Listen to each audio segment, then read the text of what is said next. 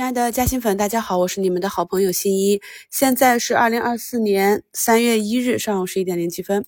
那么早评呢也跟大家分析了，今天呢正值周五啊，也是一个关键的时间节点。那么我们首先观察大盘呢，还是观察北向资金和两市的成交额。那北向资金呢，早盘是一个小幅的流出，流出五十亿啊。虽然说数目比较多，但是相较于昨天接近两百亿的流入来说，也是正常的回流。那目前呢？接近十一点啊，北向资金呢也是在慢慢的流出放缓。我们的市场上呢仍然是三千多家上涨，五十四家涨停，涨多跌少啊。呃，关于近期的震荡呢，我们是在周日的直播节目里啊就跟大家分析了，在指数这里连续的上涨之后，技术上是有震荡整理的需求。而且呢，在周三这样一个市场大跌的时候，我也跟大家明确的讲了，这样的下跌呢是一个良性的震荡整理，因为我们的指数上行的幅度越大，它的这个筹码整理的需求就越强。那朋友们自己也应该感受到，很多从底下持筹的啊这些个股呢，都已经涨了三五十个点，甚至更多了，手里都有点拿不住的感觉。那么稍有震动呢，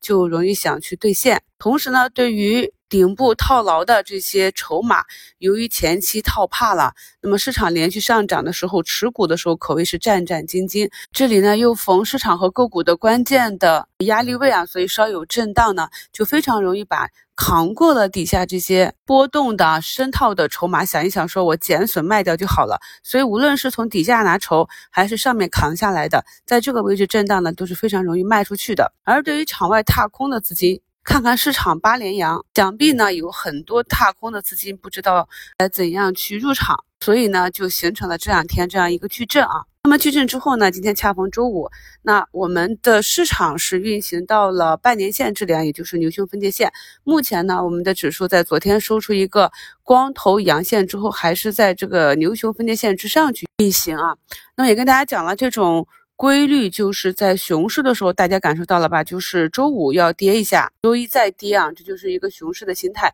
那在牛市里呢，通常周五会看涨，因为资金呢会去博弈周末的利好，也就是周五，也就是常常见到在市场向上的行情中呢，周五和周一啊都是上涨偏多。大家呢从今天早评看到了，也是跟大家讲了，周五博弈日啊见牛熊。从板块上来讲啊，昨天。上涨的这个氢能源板块，今天呢是维持一个高位震荡。这些我们重点关注的主线之外的支线，它的延续性能有多强，还是要靠以及资金做多情绪的这样一个延续性啊，大家各自去观察。那么对于主线这里呢，我们这两天看一下，从周二开始 DDE 当日资金动向，那有大量的大资金呢就涌入了底部的前期没怎么涨的这些大块头啊、大科技。那比如说，从底部涨停之后，缺口上方再次涨停的中国曙光，带动着两个紫光啊。那么紫光股份今天啊，又是一个涨停，目前还是分歧比较大，看着开板破板。紫光国威呢啊，虽然说没有涨停，但是五个点的横盘震荡，又产生一个向上跳空的缺口，也是比较强势了。那么从滴滴 E 当日资金动向流入，我们可以看到浪潮信息啊，今天 也是破板回封。这个方向主动流入二十多个亿，可见封板的难度有多大。然后向下的就是底部首板的三安光电啊，这个在呃过去科技领涨的行情中也是曾经的明星。然后工业富联在这轮下跌中就首先止跌企稳，中微在线、紫光股份、新易盛、京东方三六零、中科曙光、中继续创。科大讯飞、海康威视啊，那么这些呢，都是我们非常熟悉的一些有国企背景的大科技公司啊。那么想想说呢，这里啊，国家队进场去买这些符合政策、符合我们新质生产力这个新概念的方向，同时呢，又是在啊底部啊，整体经过连续的下杀之后，估值也是比较低，同时呢，也完成了一个我们前期上方提到的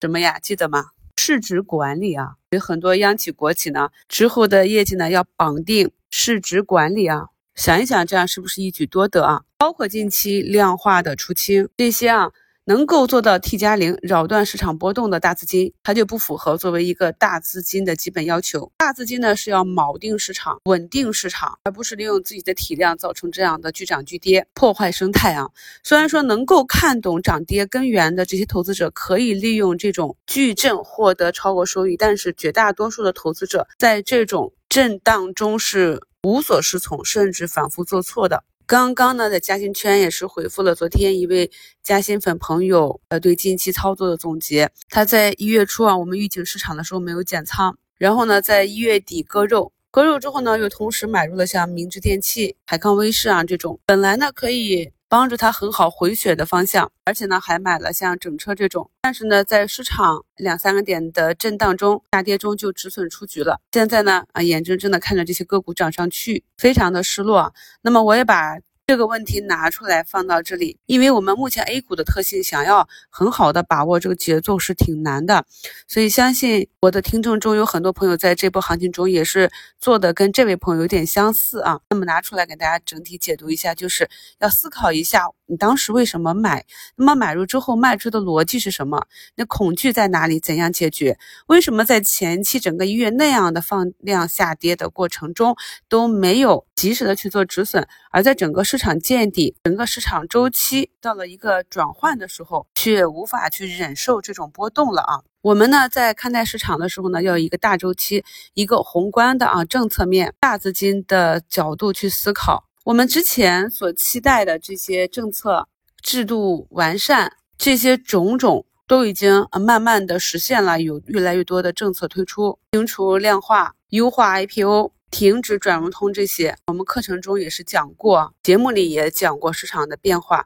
所以放眼更高的逻辑，才能更好的抵御短期波动对我们心态的影响。在一月、二月的视频课程中，我也跟大家讲了，我们应该如何去理解市场的下跌，以及看待市场可能会发生的上涨，以及这些分析背后的逻辑。过去的市场呢还是比较艰难的，但是幸运的是我们的判断是比较准确。从近期朋友的反馈来看啊，有些他对节奏的朋友呢，近期也是把今年的亏损都已经弥补了，收益都已经翻红了。所以呢，我们每个人都要认真的去思考。那听到别人去讲风险。讲风险的这个逻辑，是不是首先要想到规避风险？那么听到机会的时候，也要去快速的验证这些逻辑是不是能够认同。如果你认同这些逻辑，要克服心理上的恐惧，针对不同时期呢，要迅速的用不同的策略去应对，独立的思考。那么如果真的承受不了个股的波动的话，指数周期呢，也是一个很好的选择。我在近期的课程里也跟大家反复讲了，我去做指数型基金、板块基金的逻辑和步骤。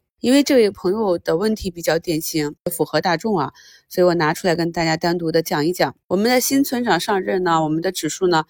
大概率是不会停步于三千点的。所以从此时间节点往后看，我还是比较有信心的。朋友们呢，也应该对自己有所信心啊。再就是呢，我们可以发现好公司啊，错杀的回本很快，所以在一轮下杀下来，下杀的时候呢是无差别的捅杀。那么在市场止跌，有些个股优先止跌走出来的时候，向上的反弹幅度还不大啊。那么在当时的节目里，我也跟大家讲，要及时的去复盘，把仓位放到主线的板块中，跟这些有能力、有意愿做多的大资金同行啊，这样呢，我们才能够搭上开往北方的大船。那目前呢，市场是有一定的震荡，好多个股呢也封不上板，这也是很正常。对于我们手中的持股，到了关键压力位开始震荡回踩，或者是涨停之后无法很好的封板，该怎样操作？除了技术指导呢，大家也可以去复盘这两周类似的啊同板块同体型的个股在前面出现涨停没封板，或者出现压力位震荡之后的走势，因为这个向前参考的周期比较短。